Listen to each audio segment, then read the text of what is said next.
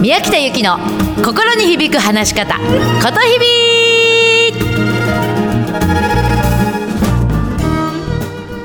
おはようございます。ことひびの宮北由紀でございます。7月29日の月曜日いかがお過ごしですか？いかがですか？皆さんお元気ですか？こうね季節がこういう風にだんだんムシムシしてくるとね本当に体調崩しやすい人いるからね気をつけてお過ごしいただきたいと思います。さあ今日はね、まあ、私はまあ通常話し方とかコミュニケーションとか人間関係とかそういう話し方スクールをやっているんだけれども今日はねちょっとね緊張緊張シリーズっていうことで皆さんもねぜひ何かこういう時に緊張しちゃうんですってもちろん人前で話す時に緊張しちゃうとかうんちゃらかんちゃらそういう時に緊張しちゃうとかこういう緊張しちゃうっていう時の何かエピソードをねお話しいただけたらすごく嬉しいですね。私はね例えばこういう時緊張するの。まあ、よくあるんだけど、こう、ネットでね、物を買うって、本当にこちら注文でよろしいですかって最後、決済ボタンを押すよね。あの時ってね、ちょっと緊張すんだよね。はい。とか、あの、ネットで見て、あの、レストランで、新しく初めて行くところ、すごく、あの、食べログとかの評価もいいから、よし、ここにしようって言って、予約する瞬間ってありますよね。あの時に、え、本当に大丈夫かなってね、ちょっと緊張するんですね。まあ、そんなような、あの、ある意味小さなエピソードなんだけれども、皆さんも何かこういう時緊張するんですよね、なんていうことがあれば、ぜひお便りください。えー、メール、アットマーク、775fm.com mail.775fm.com でございます。お待ちしています。さあ、それではね、早速今日緊張っていうところでね、人前で話すときにどうしても最初緊張しちゃうって、これどうすればいいですかっていうあれなんだけれども、これ確かに緊張、私も緊張する。じゃあなんで最初緊張するのかっていうと、そもそもね、会場の空気、話す会場の空気が緊張してるのよ。例えば来た人も、えこれからどういう風な感じで始まるんだろうって。来た人同士もえこの人隣にいる人どんな人だろうって。警戒心があるんだよね。だからお客様もなんとなく緊張している。で会場も何ていうのか、まあ、全然動いていないから温まってないから硬いわけ。で当然そんなところであなたが出ていった時には硬い空気の中に出てくから当然緊張するんだよね。うん、この前もね私ちょっとある人の講演を気に入ったのね。であのね最初ねシーンとしてんのよ会場が。BGM も何も流れてないでチーンとしてるわけ。でそうするとさどんどん集まる人がこう椅子に座るんだけどこうね椅子引く音とかそれからなんかカバンからゴソゴソ出す音とかそういう音さえもなんかこう緊張する目立つのね。でなんかねこう話しちゃいけないんじゃないかみたいな空気。なんか自分の息吐く息に自分が緊張するみたいな。それぐらいピーッとした感じだったわけ。で時間になったらなんか司会者さんみたいなのがピロピロって出てきてあそれではただいまよりお話をさせていただきます。それでは弊社代表何々よりよろしくお願いします。とか言って出てくるわけ。でそれ出てきて喋るんだけど当然もうシーンとした中だからさその代表さんもものすごい緊張してたわけ。これは緊張するよなと。というように、最初の空気が硬いから緊張しちゃうのね。ということは簡単。空気を柔らかくすればいいわけ。で、もっと言うと空気を動かせばいいのね。じゃあどうすればいいか。たくさんあるんだけれども、例えばもう今すでに言ってるんだけれども、最初にね、BGM をね、うっすらかけとくといいの。うん、みんなさ例えば何でもいいんだけど例えば食事に行った時とかなんとかお店にさ何にも音が流れてなかったらあるいはちょっとエステに行ったとか何かあ洋服を買いに行ったとかって言った時にデパートでも何でも音楽が全く流れてないって空間考えてみてこれ意外に緊張すんのよ。うん、なので、ね、何かうっすら BGM をかけとくといい。そうするとその音にこうそれでこう空気が馴染むからね。うん、それと空気を動かすっていう部分では例えば最初にあなた自身がしゃべる時に走って登場するのね。走って登場するだけでも空気が動くから。うん、とかあとはみんなを動かすっていう方法ね。例えば、えっと、今日私とお目にかかるの初めての方いらっしゃいますか？とかって手を挙げさせるとか何々についてご存知の方いらっしゃいますかって手を挙げさせるとか、うん、あるいは何か拍手をさせるとか人をそのブロックごとに集めるとかあとは2人1組で何か自己紹介させるとか何か空気を会場の空気を動かすって覚えてやるといいよね。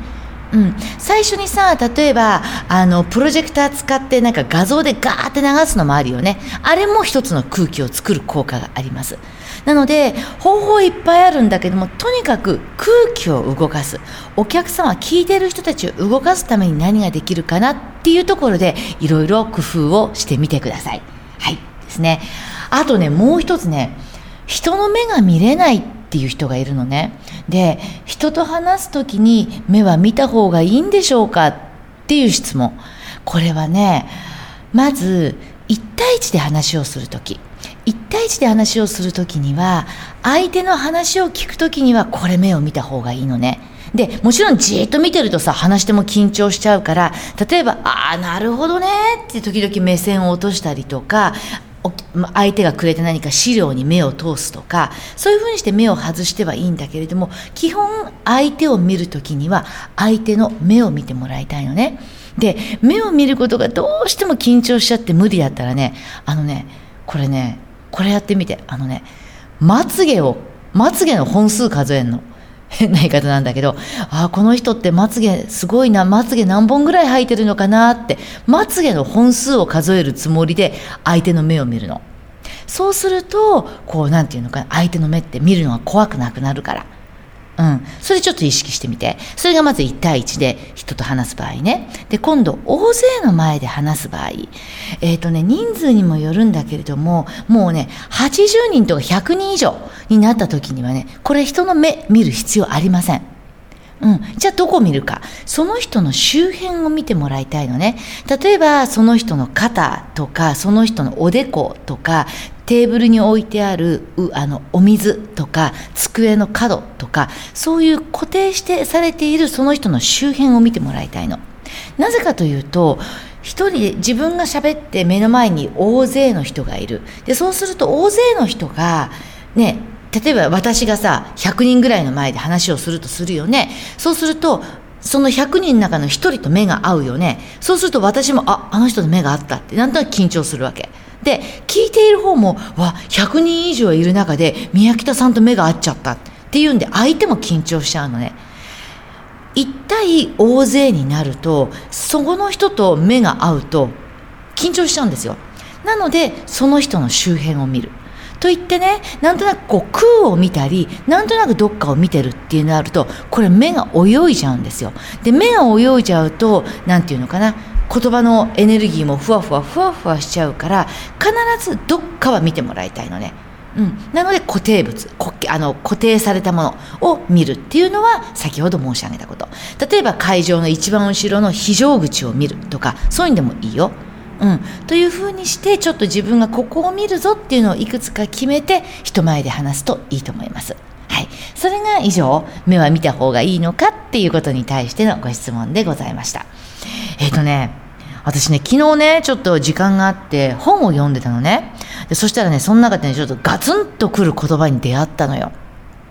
こんな言葉。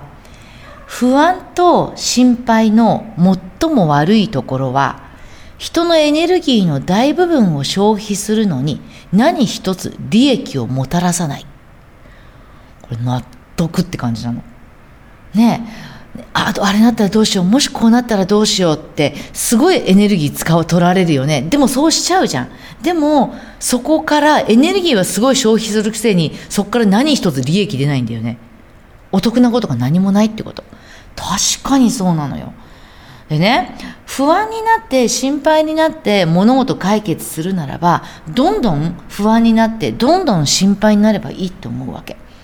でも違うんだよね私も正直これはね、まだまだ頭で理解してる段階。自分で言い聞かせてる段階。でもね、ちょっと今自分で人体実験でね、これを口癖にしてるの。大丈夫、大丈夫。何が大丈夫とかわからないんだけれども、例えば朝起きて、何も意味ないんだけれども、朝起きて、大丈夫、大丈夫、大丈夫、大丈夫。ね、お家の中を掃除しながらも、大丈夫、大丈夫。歩きながらも、大丈夫、大丈夫って。何の意味もないしないんだけれども大丈夫大丈夫っていう言葉を口癖にしているのね。